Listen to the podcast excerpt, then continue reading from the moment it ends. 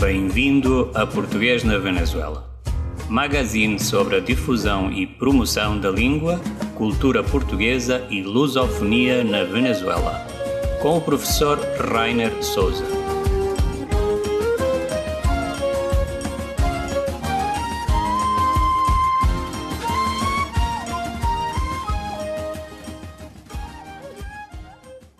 Bom dia, boa tarde, boa noite, depende da hora que nos estiverem a ouvir. O meu nome é Rainer Souza, sou coordenador de ensino aqui na Embaixada de Portugal em Caracas, do Camões IP, ou mais conhecido como Instituto Camões. Damos as boas-vindas a todos aqueles que nos ouvem em diversos países do mundo, eh, na Venezuela, mas não só na Venezuela, Portugal, em países da África, outros países da Europa, nas Américas também, eh, ouvem nossa, este programa que se chama Português na Venezuela, um magazine que tem como finalidade dar a conhecer todo o trabalho que professores e atores culturais realizam uh, neste país sul-americano e não só, já temos tido uh, convidados de outros países, sobretudo das Américas. Na semana passada tivemos uma grata conversa com Sué Souza, professor uh, e formador em língua portuguesa da Universidade Federal do Paraná, no sul do Brasil. E já, já falamos com, com Karina de Oliveira, eh, que está no, no Chile. Portanto, é, um, é um, também um podcast que procura demonstrar eh, a realidade eh, cultural e do ensino da língua portuguesa até em outros países, não, não só na Venezuela. Como sempre começamos com as notícias da coordenação, estamos a preparar para dezembro o segundo encontro virtual de escritores lusófonos na Venezuela. Este, esta oportunidade dedicado um, José Saramago, mas temos escritores de outros países lusófonos, uh, nomeadamente Guiné-Bissau, Brasil, Angola, uh, Timor-Leste. Mais adiante será dada a informação sobre como poder ver estas interessantes entrevistas com estes escritores que, vivendo em diferentes uh, pontos do globo, têm uma coisa em comum: escrevem em português, escrevem nesta bela língua a realidade dos seus países, das suas sociedades e também descrevem com as suas próprias palavras em bom português a ficção, a imaginação que eles têm para, uh, para um, ehm, construir aquelas tramas, tramas e não só, também temos poemas, poesia, uh, enfim, um pouco de tudo que nós, nós mais adiante falaremos deste interessante encontro virtual de escritores lusófonos uh, na Venezuela, o segundo, segunda edição. Eh, também está a decorrer eh, em Valência, Semana de José Saramago. Eh, disto nos vai falar o nosso convidado de honra esta semana, o Denis Miraldo, ou Diniz Miraldo, já vamos falar com ele. bom, este é o programa de hoje, Português na Venezuela. Denis, muito obrigado pela tua, a tua participação e o teu tempo neste podcast. Eh, eu vou somente dizer algo aos nossos ouvintes. Este podcast, podcast tem uma, um detalhe que é diferente aos restantes. Vamos agora vou mudar à língua castelhana. O Denis fala português, eh, mas queremos que este, este como, eu, que eu, como o objetivo do podcast é dar a conhecer o programa cultural que o Denis Miraldo está a levar a cabo em Valência, eh, dirigido ao público belano, vamos uh, mudar para a língua castelhana a partir de agora. Gracias, Miraldo, por la oportunidad que me, me das de entrevistarte. Sé que eres una persona muy ocupada. Gracias por este tiempo que nos estás dando y, y aprovecho para saludarte. Bom, muito obrigado y saludos a todas las personas que están escuchando este excelente podcast. Eh, estamos conectados entre Caracas y Valencia para eh, hablar de esta semana de Saramago en el marco del inicio de su año centenario y con motivo del quinto Festival de Poesía Valencia 2021 que eh, ya se, se está desarrollando eh, por espacio de un mes en varias partes de la ciudad y también de manera online organizado por la agrupación El Taller de Calíope con el apoyo de diversas instituciones. Para quien no conoce conoce Denis Miraldo, voy a hablar un poco Denis antes de entrar eh, propiamente en la entrevista. Em, Denis es músico, dramaturgo, actor, productor y comunicador con más de tres décadas de trayectoria, miembro de la Academia de la Lengua de Carabobo, Sociedad Bolivariana del Estado Carabobo, Asociación de Escritores Carabobo AESCA y de la Asociación de Escritores Carabobeños AECA. Nacido en Covões, Portugal, el 13 de agosto de 1970, eh, vive en Valencia desde los dos años de edad. En las Artas ha fundado agrupaciones como Tequenela Teatro, con 25 años como referencia nacional del teatro para niños, desde y su sede de La Pastora, Bandas Valinor y Buena Vibra Social Rap, la agrupación de poesía escénica El Taller de Caliope, Don Bosco por Siempre, Bloque Cultural Zona Descarga, entre otras, además de ser miembro honorario de grupos como San Teatro y Cometa Cantaura de Anzuategui. Es el presidente de la Fundación para la Cultura de la Ciudad de Valencia y gerente de la Panería 76. Ha trabajado en medios de comunicación como el diario La Calle, Radio América, El Espectador, Wow 88.1, TBS y Soda 95.5. Se mantiene en constante organización de festivales, conversatorios, talleres, exposiciones, conciertos y actividades socioculturales, además de realizar giras artísticas por Chile y Colombia.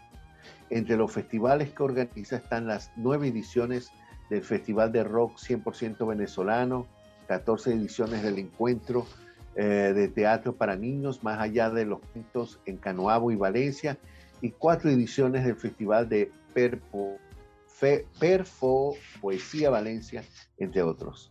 Ha recibido el Premio Teatro Infantil Nacional a Mejor Música y nominado en varias categorías, ganador del convenio de coproducción del Centro Nacional de Teatro por dos años consecutivos, Orden Ciudad de Valencia, Orden Arturo Michilena, Orden Bolívar y Ordaneta de la Sociedad Bolivariana, Dos menciones el Premio Regional de Periodismo, Botón de la Ciudad de Valencia, Orden Guillermo Loreto Mata de la Academia de la Lengua, Cruz de Defensa Civil, Honor al Mérito del Tecnológico de Música Valencia y del Colegio Don Bosco, Premio Mejor Contenido, mención Reto Cinematográfico del Festival de Cine Aragua Carabobo, entre otros. El Festival de Teatro para los Vecinos de Cantaura Estado Soática realizó su décima segunda edición en 2014 en homenaje a su aporte escénico nacional. Ha compuesto himnos de varias, varios festivales y organizaciones artísticas en varios estados. ¡Wow! Bastante producción artística, Denis, que podemos ver en, tu, resumen curricular. Quisiera que nos hablara un poquito, de en Cowboys, Portugal, que hablar un poquito eh, donde sabemos que ya naciste en Portugal, cómo llegaste a Venezuela, dónde te criaste, dónde creciste, un poco de ti para que los oyentes puedan conocer un poco de quién es. Bueno, muchas gracias. Eh, vengo de, una familia de, de, gente campesina, de gente campesina, de gente, de gente noble, honesta, de unos principios muy fuertes, basados en el trabajo, basados en la honestidad. Eh, eh, en, las buenas, en los buenos valores. Eh, como bien dices, el pueblo de Ucobonch, la freguesía de Cantañede, distrito de Coimbra, es, nuestro lugar de nacimiento. Y allí hay una, hay una vena artística y hay una vena intelectual, una inquietud ya desde muy pequeño, ya que mm, la, la, institución principal del pueblo, que tiene bastante prestigio a nivel nacional en Portugal, fue fundada por un bisabuelo mío, que es la Sociedad de Filarmónica de Boys. Este, mm, además, eh, ya después de grande descubrí una frase en, un, en una postal turística de allí, de nuestro municipio, que dice que en Cubois cada vez que nace un hombre, nace un músico. Entonces hay una inquietud desde muy pequeño y al, al venir a Venezuela, yo cuando llegué a Venezuela ya hablaba bastante portugués y mm, esa sensación, ese desarraigo tan fuerte que, se produce cuando uno emigra, lo sentí ya desde, desde, bastante pequeño. Eso me afectó mucho y el refugio para mí fueron los libros. Desde pequeño devoraba cantidades ingentes de, libros de principio a fin, eso sorprendía mucho. Y bueno, me, me, fui poco a poco decantando pues por el tema literario, histórico, el arte, Eh, y por eso tú ves que en mi currículum ahí como me dedico a varias cosas y no es por querer abarcar, sino porque asumí mi vida como un hecho creativo y comunicacional. En lo creativo descubrí pues alguna vez que para mí era prácticamente lo mismo este, tocar una guitarra o cantar o simplemente de, o dibujar o, cualquier actividad para mí siempre y cuando implicara comunicarme y expresar ideas ideas eh, eh, desde el punto de vista estética pero que tuviera una fuerza para la transformación social, bueno, ahí sentí que era mi, verdadera vocación. Así que una familia que está desarraigada de sus orígenes por la pobreza, abrir a buscar un mejor futuro, tengo en mis padres eh, César y María Eugenia, eh, que además se, se, convirtieron durante los años, y esto también lo, debo decir con responsabilidad acá en el icono, especialmente mi ambos, pero especialmente mi madre se convirtieron en íconos del comercio y, eh, de, de, aquí de, de, la ciudad de Valencia, de la organización El Trigal. Actualmente están en su pueblo, han vuelto a sus orígenes, se han dedicado nuevamente a sus tierras con todo esa, como dos niños enamorados de, sus tierras han vuelto después de toda una vida de trabajo y por eso mi currículum dice que estoy al frente de nuestro negocio familiar al mismo tiempo, que es una, gran responsabilidad, como tú bien dices. Y allá están, allá en los Cubons, específicamente en, las, en la zona de las Cavadas, que además es topónimo de mi familia, eh, tengo muchos familiares cavadas, eh, ancestros y allí están dedicados y poniendo todo, toda una vida aquí en Venezuela y ahora la vida les ha dado la oportunidad y la salud les ha dado la oportunidad de estar allá haciendo florecer nuevamente su campo. Y esto es algo muy hermoso y algo que me conmueve en gran medida. ¿Cómo, cómo eh, yo, yo, yo, veo que, que, tienes una fuerte conexión con la, dramaturgia, la dramaturgia el teatro y, y la literatura? ¿Cómo, ¿Cómo surgió ese interés por este, estas áreas del arte, pues como es la literatura. Bueno, eh, como te iba bien diciendo, mi refugio en esa soledad y ese desarraigo fuerte, ese choque cultural que, que tardé años en superar, eh, a pesar de que era muy pequeño, yo sentí ese, ese choque cultural, de verdad, tuve esa, esa conciencia. Hizo que, que, bueno, que estuviera siempre como un poco solo, aislado allí en, nuestros inicios en el comercio de Valencia. Y en Naguanagua, en nuestra primera panadería, digamos, este, eh, los vecinos, especialmente una, una chica, que, una, muchacha que siempre voy a recordar con todo el amor del mundo, que venía de, una estudiante de la Universidad de Carabobo, de, que era de, de, coro en el estado Falcón, este, yo siempre digo que me rescató de eso ella le pedía a mis padres que, que, la, que, la, dejara ir con ella a su casa y me instalaba en, su sala donde había una biblioteca muy grande. Y allí empecé a leer todas esas enciclopedias, esos libros de, del Imperio Egipto, de las grandes civilizaciones, del arte, de historias, tantas cosas. Y empecé, por allí empezó esa vena. También sucedió otro fenómeno que fue mi cambio de nombre. Eh, yo no me llamo, mi nombre de Dinis, ¿verdad? Que está en honor al tercer rey de Portugal, debo decirlo, que, que el rey labrador eh, es una inspiración grande para mis padres y, y decidieron ponerme ese nombre por, por, nuestro querido rey Don Dinis, a quien quiero también inmensamente. Y entonces allí ella y los vecinos me empezaron, me bautizaron como Denis, empezaron a decirme Denis, y eso para mí significó tener pues una nueva idiosincrasia, la admiro y la amo desde pequeño también. Mis padres se preocuparon al ver mi interés por la lectura de suministrarme libros y mi padre en particular siempre estaba preocupado y pendiente de que mantuviera fuerte mi, mis raíces lusitanas. Pues. Y entonces nació esa identidad, eh, todos me conocen como Denis, eh, que es la traducción obviamente. Eh, y nada, pues con el paso del tiempo en el colegio, eh, primero en el colegio Calasanz y después en el colegio Don Bosco, participé en algunos concursos y me di cuenta que mi principal fortaleza, y de hecho lo es actualmente, yo canto, toco guitarra, hago tantas cosas como tú ves, pero realmente mi gran fortaleza es, la escritura. A través de, llevar al papel o a la computadora las ideas es como mi, ser se expresa con, mayor claridad. Y eh, entre todas las cosas que he escrito, que tengo, tengo muy poco publicados, la verdad, pero sí tengo algunas cosas publicadas, además de medios de comunicación. Han publicado un libro mío de dramaturgia en el estado en Suátegui, eh, y entre otras cositas por ahí, algunas recopilaciones, etcétera. Este, pero nació esa, esa, esa, inquietud y especialmente la dramaturgia. ¿Por qué? Porque cuando fundé, fundamos nuestra agrupación Tecanela Teatro, que buscaba romper los paradigmas eh, y dedicarnos al arte para niños, que en esa época era considerado un arte como de segunda categoría, nosotros lo elevamos a un arte de primera categoría y por eso nos convertimos en referencia incluso nacional. Em, me dediqué a ser el dramaturgo de la agrupación, además del músico, ¿no? Actor, músico, dramaturgo, etc.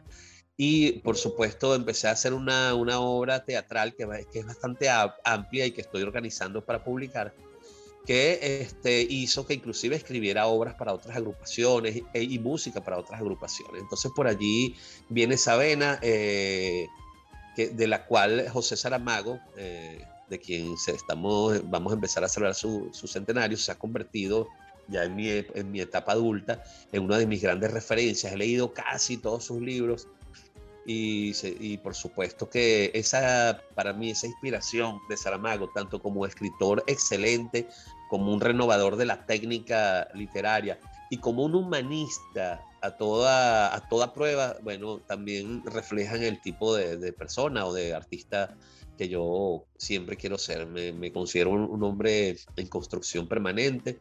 Eh, no creo que haya llegado al tope de las cosas que quiero hacer, pero este, me mantengo más que el, el tema del ego, de, publicar o de ganar concursos y todas esas cosas, para mí es completamente secundario. Soy un poco como José Rafael Pocaterra, en ese sentido, no, no, no, no soy muy amigo de ese tipo de cosas. Para mí lo mío es hacer, lo mío es comunicar, lo mío es conmover, estar en, en la comunidad, cantar, escribir para, para, los niños. Lo mío es mantenerme constantemente y organizando, organizando muchísimas actividades. Siempre que podemos, estamos organizando cosas, que pasen cosas y que tenga vida la ciudad. Tengo la gran fortuna porque trabajé 17 años en la alcaldía de Valencia este, en, la, Fundación para la Cultura de la Ciudad y en esta gestión actual eh, me, han, pedido, después de yo haber renunciado para dedicarme al negocio familiar, luego que se fueron mis padres, me pidieron que asumiera eh, las autoridades actuales, pues asumiera la presidencia y ahora llevo ya estos cuatro años con ese reto y tengo el privilegio de que nuestra sede está en la casa natal de, José Rafael Pocaterra, que es un hombre que nos inspira a diario por, por, el gran escritor que fue y por haber dedicado además su producción a, tanto a denunciar eh, los vicios de la sociedad como buscar tener un, eh, la sensibilidad hacia un país mejor. ¿Cómo, cómo, Denis, cómo ves el panorama literario en Venezuela? Mira, eh, más que de autores, te puedo hablar de, estoy viendo un, incremento o un retomar de, de, las actividades. Conversaba hace, poco, hace unos días con el director de, del Museo de Arte de Valencia, eh, con quien hicimos una, la, actividad, donde se hizo la actividad central de, del natalicio de, Saramago y, y, veía un auge, una vuelta más, más importante. Ha venido una vuelta progresiva a los espacios culturales eh, se ve un auge de los concursos literarios, ha habido ya varios últimamente, eh, incluso hay el compañero José Carlos de Nóbrega, que es luso descendiente, ganó un concurso literario hace un par de semanas. Eh, él estuvo, fue el encargado del Día de Saramago, aquí en el marco de la semana, de, hacer la, la, charla sobre las majaderías de Saramago, que estuvo excelente, con una muy, muy bonita asistencia. Eh, y ganó este el uso descendiente, un concurso. Eh, yo veo un gran auge, eh, veo los escritores venezolanos em, ya más conectados con lo universal desde lo local, que era algo que le faltaba a veces un poco a, nuestros creadores, a nuestros artistas, siempre durante décadas imitadores del boom latinoamericano o imitadores de, de lo anglosajón o imitadores de, de, de, Francia y de lo, europeo, he visto que ha, que ha, habido un incremento en la búsqueda y eso siempre ha, sido algo que, que, que habíamos buscado, habíamos eh, eh, hablado y habíamos alertado bastante de que nuestros creadores volvieran la cara a sus raíces, porque desde lo local se puede ser profundamente universal. Entonces he estado viendo muchos creadores y artistas y eso para mí es lo más importante, que desde la idiosincrasia de su país, desde sus vivencias, desde sus historias, producen este material y producen narrativas que son de interés universal y yo creo que es un buen camino que están tomando mucho, mucho, muchos escritores. El auge de escritores jóvenes también, que acá en la ciudad tenemos algunas referencias que se han convertido en pequeños booms algunos inclusive eh, que están, han sido editados en otros países. Vemos eh, que esa utilización de las redes sociales, por supuesto, y de la conectividad que nos permite eh, el Internet, ha, producido que, que, ese es otro fenómeno, lo vemos también en las artes plásticas y en la música, que los espacios tradicionales por donde un escritor se consagraba, estos grandes mercaderes y grandes, y grandes instituciones que decidían quién, quién iba para la gloria y quién iba para el anonimato, a veces de una manera bien, bien personal y, bien trágica. Este, ahora eso se ha democratizado y esa es la gran virtud de, las herramientas tecnológicas de la comunicación. Vemos, bueno, aquí en Valencia hay una poeta que está publicando en todo el mundo y recibiendo premios y es su trabajo sola y en la ciudad no tiene absolutamente nada que ver con ningún, con ningún espacio literario ni cultural. Hay otros compañeros eh, como Carlos Flores, que es periodista y fue corresponsal de la revista Newsweek, eh, por su lado, ah, estando aquí desde Valencia, ha publicado ya en varios países e incluso su obra ya está en la Biblioteca del Congreso de Estados Unidos simplemente porque eh, van creciendo eh, de manera individual y eso es una de las grandes ventajas de las redes. Veo que, que, muchos escritores venezolanos se están beneficiando de eso, publicando en Amazon, eh, que se dan mucho a conocer. Y, nada, de repente momentos que tú piensas que ha disminuido, obviamente, la producción literaria, ves que si hay, se mantiene, hay un interés y las impresoras hacen el esfuerzo, mejoran los precios y se da. Eh, acaba de suceder de la Feria del Libro eh, del Ministerio de la Cultura y, ahí se publicaron y hubo varios autores valencianos que se publicaron allí. Uno de ellos homenajeado a nuestro festival, por cierto, Reinaldo Pérezó, una de las eh, la gran referencia de la literatura poética de acá de Valencia y, publicó allí, ¿no? entre otros, como Luis Alberto Angulo, Laura Antillano, etc. Sí, la, la literatura venezolana creo que como tú dices, yo también... yo veo un gran auge del... Sí, sí, sí, y yo también soy particularmente un fan de la literatura y me gusta bastante y comparto tu opinión. Los autores se están dando a conocer y una nueva narrativa, como tú dices, que ya no es imitadora de otros, de otros escritores y de otras tendencias. Em, vamos ahora a una pausa musical. Vamos a escuchar Vitorino y ese clásico de la música portuguesa que Menina Estás. Y después de escuchar a Vitorino y esta hermosa canción, volvemos con eh, esta agradable conversación con eh, Denise Miraldo.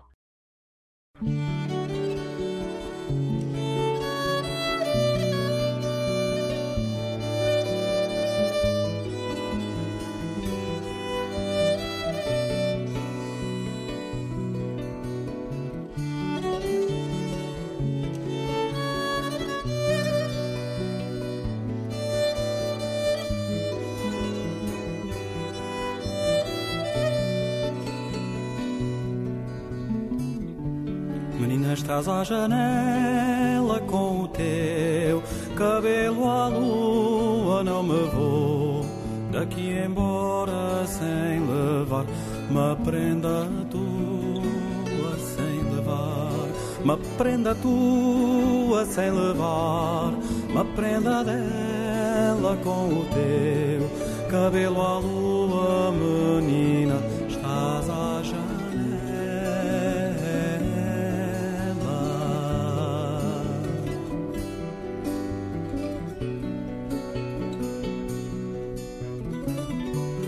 olhos requerem olhos e os corações, corações, os meus requerem os teus em toda as ocasiões, menina. Estás à janela com o teu cabelo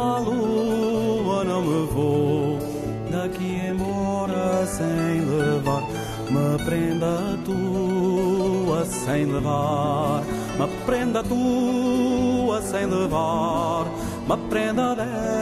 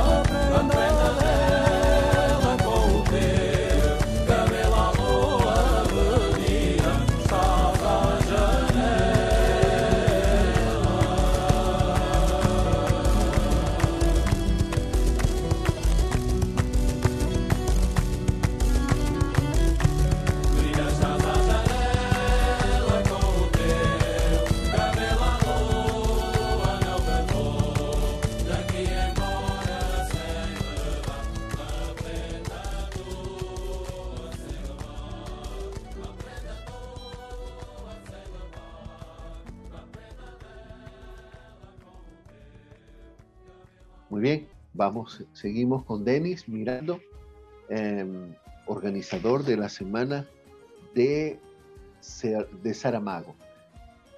Denis, háblanos un poco de esa actividad. ¿Qué consiste esa actividad que se está realizando esta semana que, que empezamos a celebrar el año centenario del nacimiento del gran escritor portugués José Saramago, Premio Nobel de Literatura en el año 1998? Ok, este, con nuestra agrupación, el Taller de Calíope y de manera independiente, estamos desarrollando las actividades del quinto Festival de Perfopoesía Valencia. Perfo, perfopoesía significa simplemente poesía escénica.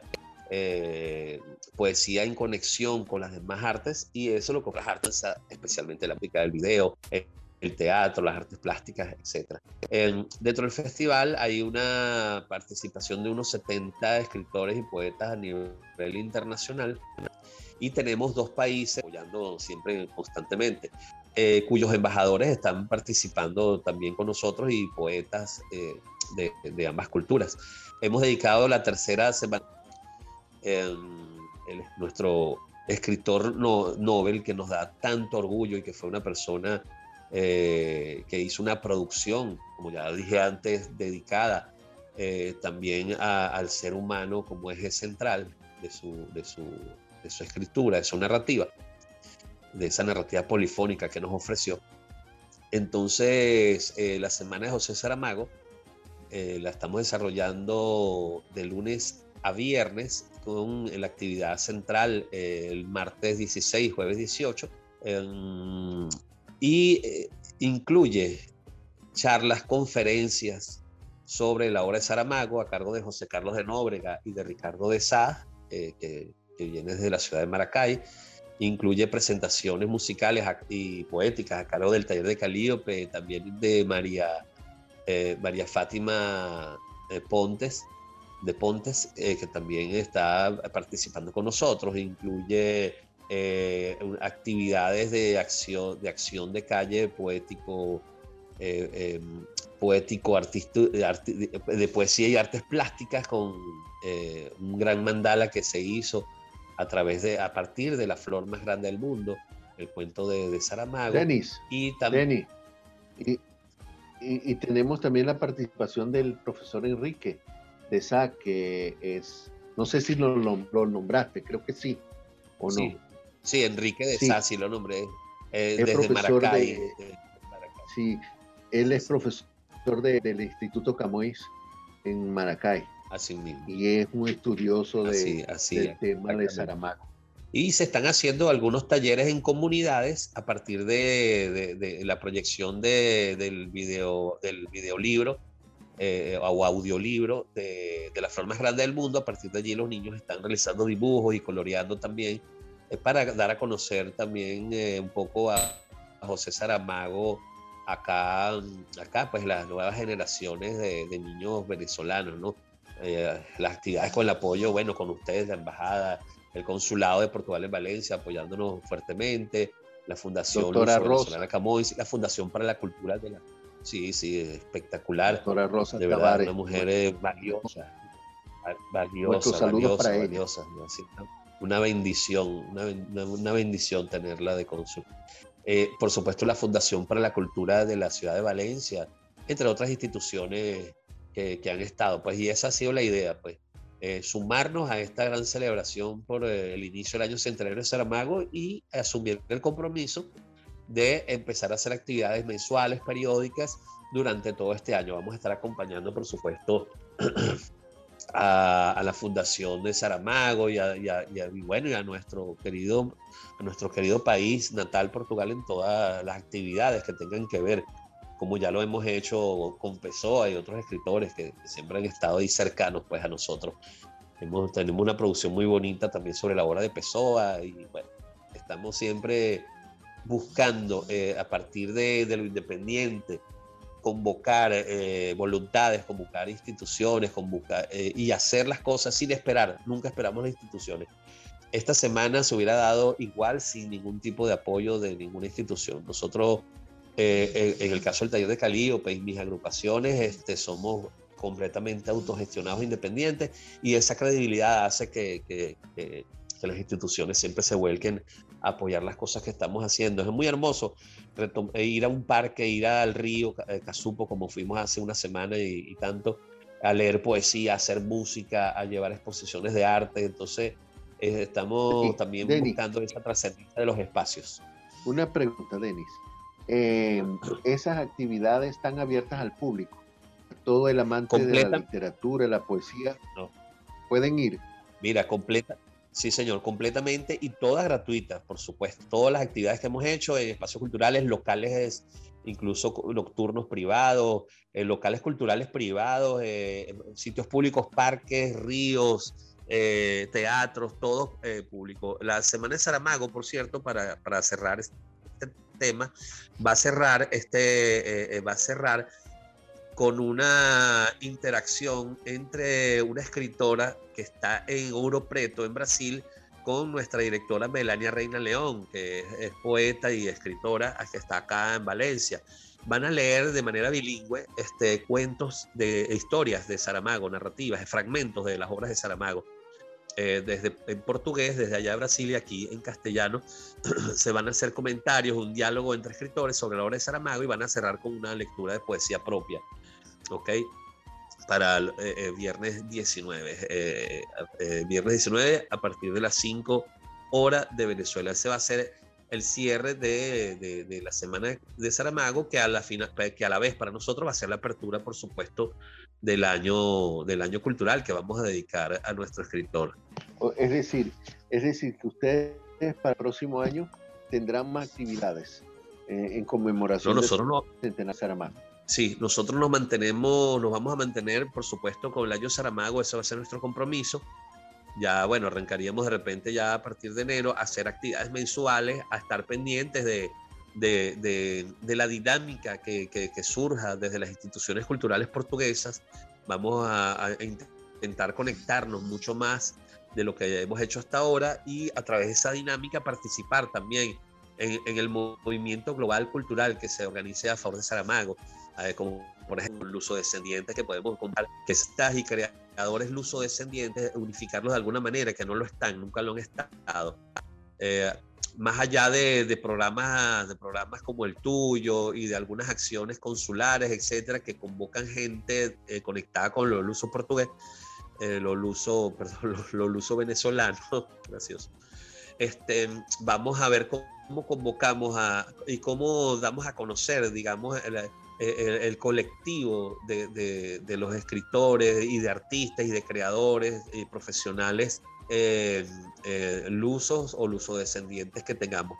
Eh, hay un ejemplo por, eh, que, que, es este, el profesor Luis Cuyá Fonseca, que siendo venezolano y ha sido presidente en la Academia de Historia del Estado Carabobo, institución con la cual estamos muy conectados, por cierto, ahora, en estos momentos presidida por Carlos Cruz. Eh, él, es, miembro de la Academia de Historia de, Portugal, por ejemplo. Entonces, Ahí hay personas acá en lo cultural que tienen, sean portugueses o venezolanos, que tienen conexión y, están, y ejercen eh, constantemente acciones en favor de la cultura portuguesa. Entonces eso va a ser uno de los retos que, que voy a asumir para, para este año de Saramago, ¿okay? visibilizar esa presencia cultural portuguesa, por lo menos en, en, acá en nuestra ciudad. Pues. Eh, una, una opinión tuya como, como hombre de la literatura, conocedor de la obra de Saramago, para ti, en tu opinión, ¿cuál es el significado de la obra de Saramago para el patrimonio literario mundial? Una vez que es eh, premio Nobel de la literatura, ¿qué, qué contribución o qué con, aporte eh, hizo Saramago con su obra al gran patrimonio literario mundial? Bueno, yo considero que, que Saramago tiene varios aportes. Eh, por ejemplo, em, lo primero es el aporte técnico, eso, esos grandes párrafos, esa, esa forma de narrar a veces eh, pasando por alto los signos de puntuación, eh, buscando esa tensión extrema, buscando y logrando esa tensión extrema de lector hacia las obras cuando nos ofrecía esos capítulos completos, prácticamente corridos, eh, incrementando de una manera, de una manera muy, muy extrema el ritmo, incluso el ritmo de la lectura, obligándote a mantenerte con esa concentración. es un aporte técnico, polémico, por supuesto, porque siempre la, la tendencia de Saramago a, a, que las historias, sus historias son muy buenas, pero siento que Saramago buscaba excusas para contar, eh, para hablar, para, para expresar su pensamiento. Entonces, este, él tiene historias mucho más desarrolladas que otras pero creo que para, para Saramago, a pesar de que sus historias son cautivantes, siento que para él, para él eran secundarias, porque su filosofía y su pensamiento autocrítico de la humanidad, de, de, una humanidad en, en franca, que, que, no han logrado, que, que, pareciera que no termina de lograr esa evolución, esa, ese civilismo que queremos, este, creo que, que, que, es lo predominante en su obra, la, la filosofía y el pensamiento y eh, el argumento narrativo, creativo, como una, como una, como una excusa eh, eh, para poder expresar pues, sus ideas. por supuesto, el humanismo de Saramago, eso va a quedar para siempre, su capacidad de, de cuestionar a los, a, los, grandes poderes, a, por supuesto, los dogmas religiosos. Que, que, fue uno de, de, de, los aspectos más importantes de, Saramago. Yo recuerdo eh, y con mucha indignación porque lo, lo veía y siempre he tratado de seguir las noticias que surgen. Cuando fallece Saramago, el, el, la editorial que le brindó el Observatorio Romano, que es el periódico oficial del Vaticano, fue muy lamentable. Prácticamente se, era un regocijo del fallecimiento de un ateo, eh, demostrando el mismo periódico del Vaticano. Eh, yo soy profundamente católico, ¿no? no vaya y me mantengo además, como dice mi currículum, con la agrupación Don Bosco por siempre, cantando, cantando en las iglesias. Muy, pero este, en ese momento fue de verdad muy lamentable una, demostración de anticristianismo que dio el Observatorio Romano ante, el fallecimiento de alguien que, la Iglesia Católica veía como un rival. Hace poco, yo sé que hace poco eso se redimió ya con el actual Papa y hubo una disculpa, hubo una reversión de esa actitud de esa actitud revanchista o vengativa que, que, hubo en ese momento y que fue muy evidente porque salió publicada además de los observatorio romano. Eso tú ves como una persona eh, causa ese tipo de efecto, eh, tú ves que es valioso el aporte, porque el, el, el aporte de Saramago en lo religioso no es valioso porque vaya a cuestionar a, una iglesia para que desaparezca o no, sino para, para cuestionar el dogma, para cuestionar además la, eh, las desigualdades, los desequilibrios. Y ahí creo que está uno de los aportes más importantes de Saramago, eh, como, cuando nos da esa metáfora tan, tan imponente con la balsa de piedra, cuando la balsa de piedra es el acercamiento de la península ibérica hacia Latinoamérica, esa, esa, esa, esas metáforas que dan una gran o dejan una semilla pues en las nuevas generaciones de políticos, porque conozco muchos políticos y personas que leen a Saramago, aparte del mundo literario, pues deja esa de, de ese mundo posible más, más, generoso, esa capacidad de él además de ser panibérico, ¿no? Con la unión de España y Portugal, esa, esa, esa renuncia al propio ego, la renuncia al, a la propia parcela para hacer del mundo algo más amplio y más inclusivo, creo que es el, el, aporte grande de nuestro escritor, nacido en una ciñaga, perdón. Sí, realmente eh, yo, yo, yo comparto lo mismo que tú, sobre todo esa técnica de escribir en portugués eh, bastante, bastante original, no respetando signos de puntuación, lo que hace con que el escritor, el escritor no, perdón, el lector tenga, tenga que hacer un, un esfuerzo doble por mantener, eh, por, por, por, mantenerse atento a todo el, la trama que, que, que, que Saramago va plasmando en, la, en sus obras. Yo tengo una obra que, que es mi favorita de Saramago, que es el Memorial del Convento. Eh, el Memorial del Convento que narra la historia de cómo el convento de Mafra, cerca de fue construido. Y esa, esa obra tiene una forma muy original de, de empezar en castellano. Don Juan, quinto de este nombre en el orden real, irá esta noche al dormitorio de su mujer, doña Mariana Josefa, llegada hace más de dos años desde Austria para dar infantes a la corona portuguesa y que aún hoy no ha quedado preñada. Y a partir de ahí te va contando de cómo el rey le prometió a Dios que si le mandaba un heredero a la corona portuguesa, él levantaba ese, ese entre comillas, monstruo que es el, el convento de Mafra y todo lo que eso significó para la gente más humilde construirlo. Está, hay personajes, yo invito a la gente a que se acerque a la obra de Saramago porque es fascinante. Personajes que están ahí plasmados en las, en, las, en las páginas de ese libro, como eh, Baltasar Sois, Baltasar Siete Soles, Inmunda, que tenía una, una que era la, la, la mujer de, de, Baltasar, que tenía esa capacidad de ver en el interior de las personas. Eh, el, padre, el padre Guzmán con su famosa pasarola, que es verdad, pasarola fue algo construido por el padre Guzmán, eh, que fue muy innovador para la época, porque la pasarola era un, un, un ingenio que le, le, se levantaba en el aire, ¿no? Sí. Eh, eh, o sea, es toda una novela extraordinaria eh, y después el, el, año La muerte de Ricardo Reis, wow. eh, otras novelas más que él escribió. De, invito a los que nos están escuchando a que este año se acerquen a la obra de José Saramago. Empezamos sus 100 años, eh, a, ce a, celebrar sus 100 años de nacimiento. Personas como Denis Miraldo están difundiendo la obra de este escritor portugués que es universal, acaban por no ser solamente portugués, no es solamente un portugués más, es un escritor universal como lo fue Pessoa, como le fue Camões, el príncipe de los poetas, en fin, tenemos mucho, Portugal ha aportado muchísimo a la literatura mundial. Eh, Miraldo, ¿hay algún proyecto tuyo literario que te gustaría compartir con nosotros? Lo que estás haciendo en este momento, estás escribiendo algo, vas a escribir algo. Háblanos un poquito de esto. Sí, eh, te quería decir dos cosas, después de lo, de lo que acabas de decir, hay dos cosas rápidamente que se me vinieron a la mente. Primero, eh, el libro Os Lusíadas de Camões, esa edición verde que estaba en todas las casas portuguesas, que uno lo veía en los clubes.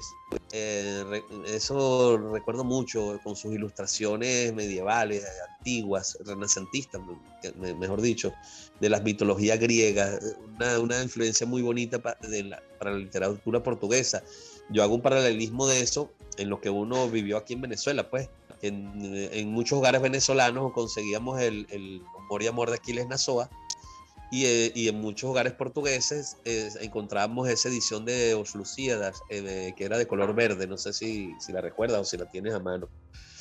Sí, yo Por sé ese lado. Lo otro, Lo otro, ok, con, exacto. Eso es algo que se mantiene en la mente eternamente, ¿no? Esa edición de, de, eh, y el paralelismo que después aprendí de Camões, con, que es muy interesante, con Cervantes, eh, con, con, Miguel de Cervantes ¿no? y su Quijote. Hay unos paralelismos muy interesantes que han estado estudiados y que ofrecen algunas coincidencias muy, muy, muy, fascinantes, ¿no? Eso es otro tema.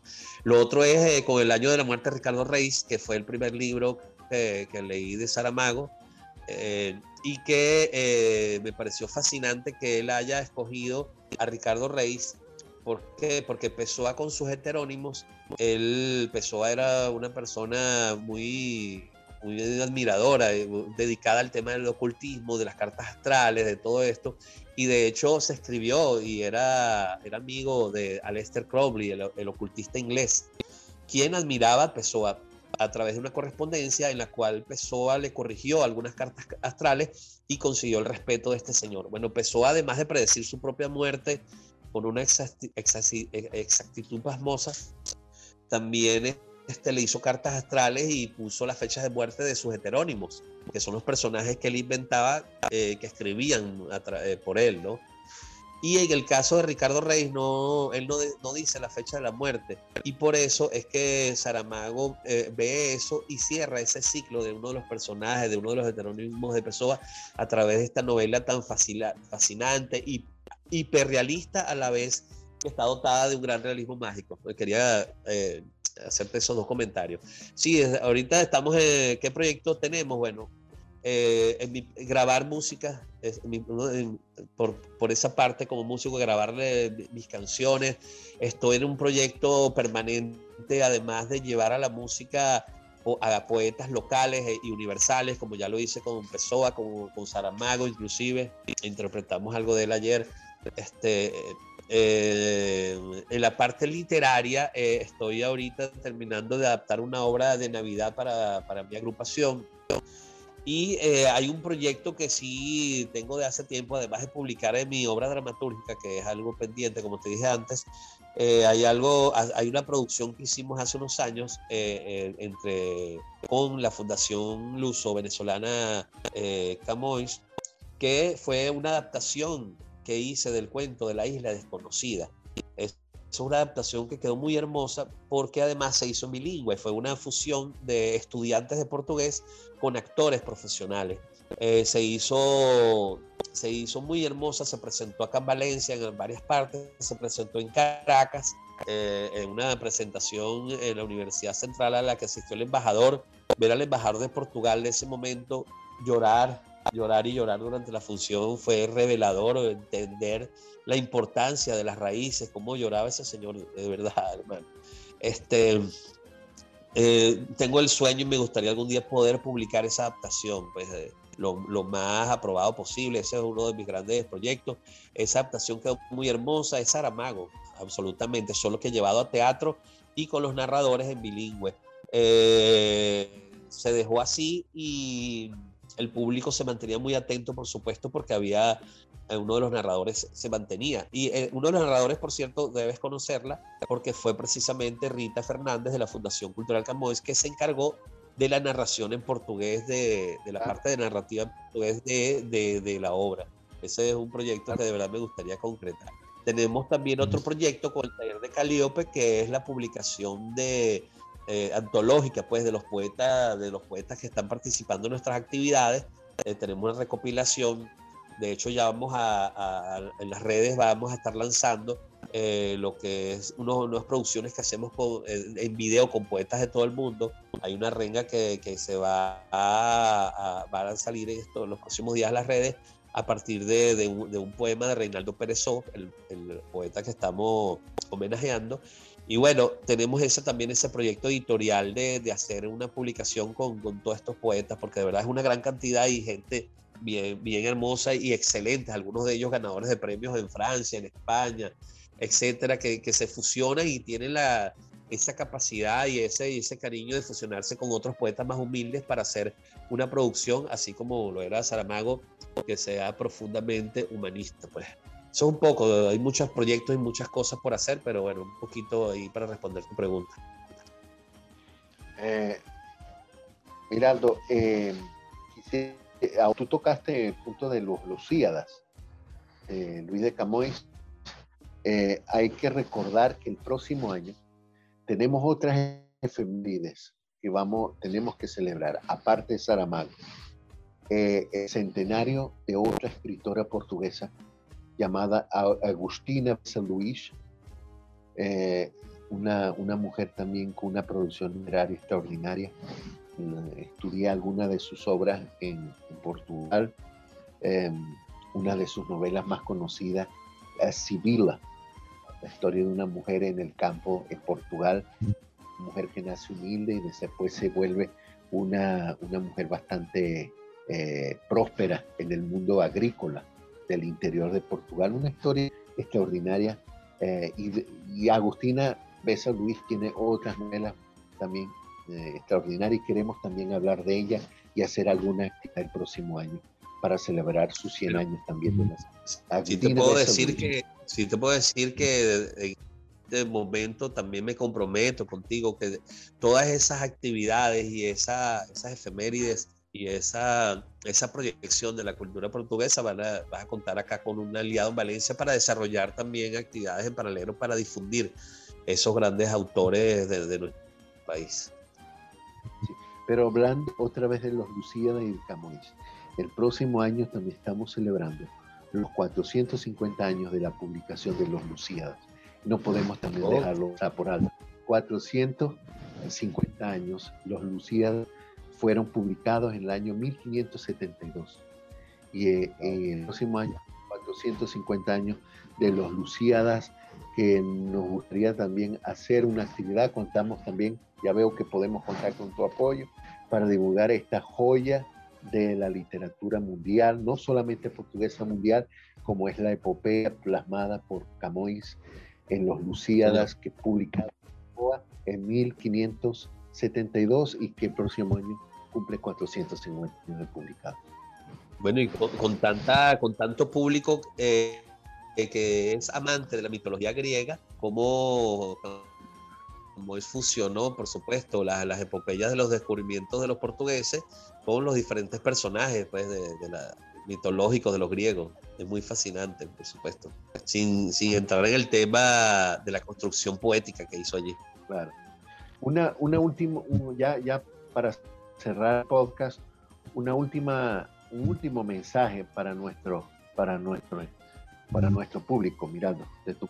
Bueno, el mensaje es que sigamos con una fe inquebrantable, día a día, paso por paso, eh, superando cada reto que nos, que nos implica vivir en esta sociedad difícil, en esta época que nos ha tocado vivir, que nunca habíamos pensado que íbamos a vivir una pandemia tan, tan ciega como esta. Bueno, paso por paso, tener y día a día construir ese futuro a, partir de esa fe inquebrantable, eh, seguir los sueños. Los sueños no, no, no, no aparecen como como un viaje mágico que de repente vas a aparecer en, otro lado, así como la isla desconocida.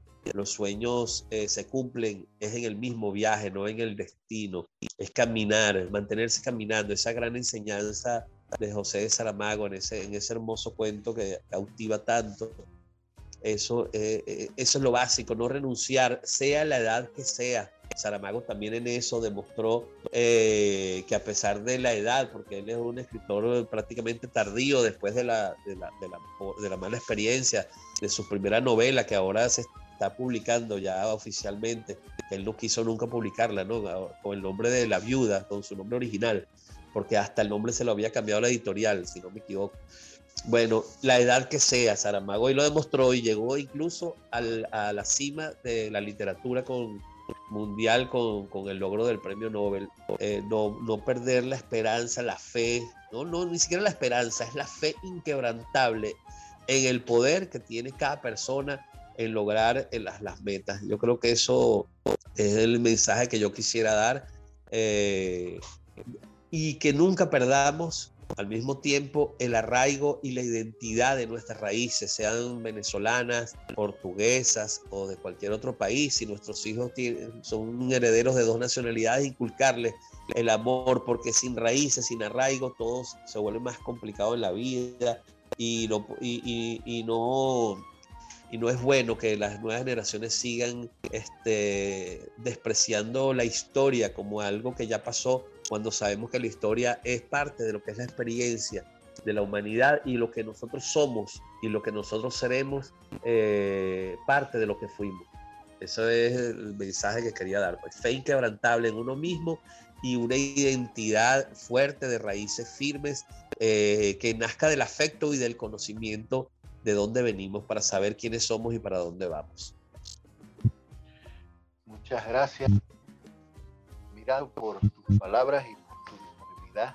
Y bueno, seguimos en contacto y seguramente el próximo año volveremos a un podcast para hablar de más actividades que estés realizando, eh, culturales, siempre con, la, con ese arraigo y ese deseo de difundir el patrimonio literario portugués y la cultura portuguesa en, tierras de Carabobo, ahí en Valencia. Un gran abrazo, mi amigo. Cuídese mucho. Muchas gracias. Y recuerden todos, now a gente como a gente.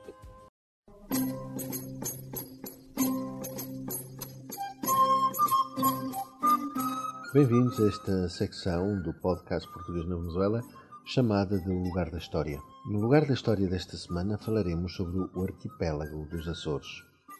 Em 1427, quase 10 anos após a descoberta do arquipélago da Madeira, atingiram-se as ilhas de Santa Maria e de São Miguel no arquipélago dos Açores, numa expedição comandada por Diogo de Silvas. Só alguns anos depois se descobriram as restantes ilhas que compõem atualmente todo o arquipélago. À semelhança do que ocorreu no arquipélago da Madeira, o arquipélago dos Açores também não era habitado quando os portugueses lá chegaram. A organização deste território também foi feita através da sua divisão em capitanias, neste caso quatro. Exploração e colonização dos Açores tiveram o seu início em 1439, por ação do infante Dom Henrique, que nomeou Gonçalo Velho como capitão donatário da ilha de Santa Maria. O povoamento dos Açores foi feito por colonos do Reino de Portugal e por alguns estrangeiros, a maioria flamengos. O clima mais úmido e o solo fértil dos Açores permitiram o desenvolvimento da criação de gado, a produção de cereais, sobretudo trigo e também as plantas tintureiras como a orzela e o pastel, muito apreciadas em Portugal e na Europa.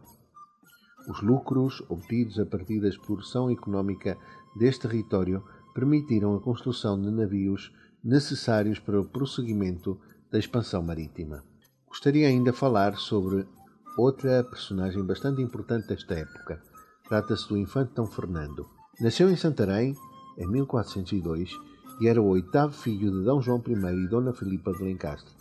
À semelhança do que aconteceu com os seus irmãos da ínclita geração, também Dom Fernando teve uma educação cuidada e era dotado de grande cultura.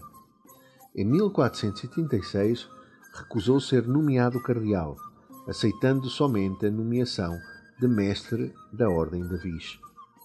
Em busca de ação, propôs ao rei Dom Duarte, juntamente com outro irmão, o infante Dom Henrique, uma expedição a Tanger. A expedição fracassou e acabou por ser feito prisioneiro, tendo sofrido maus tratos e grandes privações.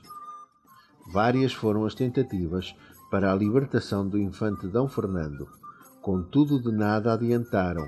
O infante acabou por morrer no cativeiro em Fez, no Norte de África, em 1443. Por este facto ficou conhecido como Infante Santo, devido ao sofrimento por que passou e à sua morte em nome de Portugal. Este foi o lugar da história desta semana.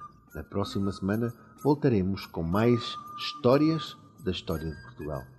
Terminamos assim o podcast Português na Venezuela e vamos terminar ouvindo um tema brasileiro, um chorinho brasileiro de Nara Leão chamado Odeon. Então despedimos o podcast desta semana até a próxima quinta-feira. Fiquem bem e continuação do resto de boa semana. Ai, quem me dera o meu chorinho,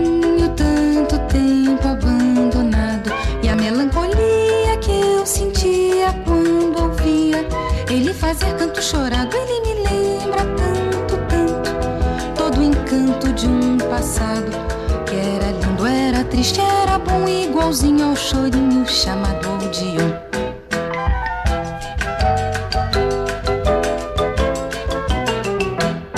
Terçando flauta e cavaquinho, meu chorinho se desata, tira da canção no violão. Esse bordão dá vida, que me mata, é só carinho, meu chorinho. Quando pega e chega assim devagarzinho, meia luz, meia voz, meio tom, meu chorinho chamado Odeon. Ah, vem depressa, chorinho querido, vem mostrar a graça que o choro sentido tem. Quanto tempo passou, quanta coisa mudou, já ninguém chora mais por ninguém.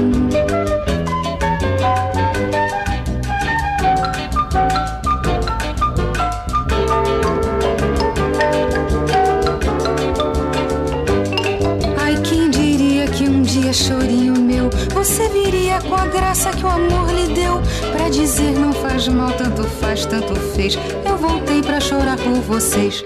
Chora bastante, meu chorinho, teu chorinho de saudade. Diz ao bandolim pra não tocar tão lindo assim, porque parece até maldade. Ai, meu chorinho, eu só queria transformar em realidade a triste, ai que bom de um chorinho chamado Odeon. Chorinho antigo, chorinho amigo, eu até hoje ainda persigo essa ilusão. Essa saudade que vai comigo e até parece aquela prece que sai só do coração. Se eu pudesse recordar e ser criança, se eu pudesse renovar minha esperança, se eu pudesse me lembrar como se dança esse chorinho que hoje em dia ninguém sabe mais. Chora bastante, meu chorinho, chorinho de saudade. Diz ao bandolim pra não tocar tão lindo assim. Porque parece até maldade. Ah, meu chorinho, eu só queria transformar em realidade a poesia. Ai que lindo, ai que triste, ai que bom de um chorinho chamado Odeon.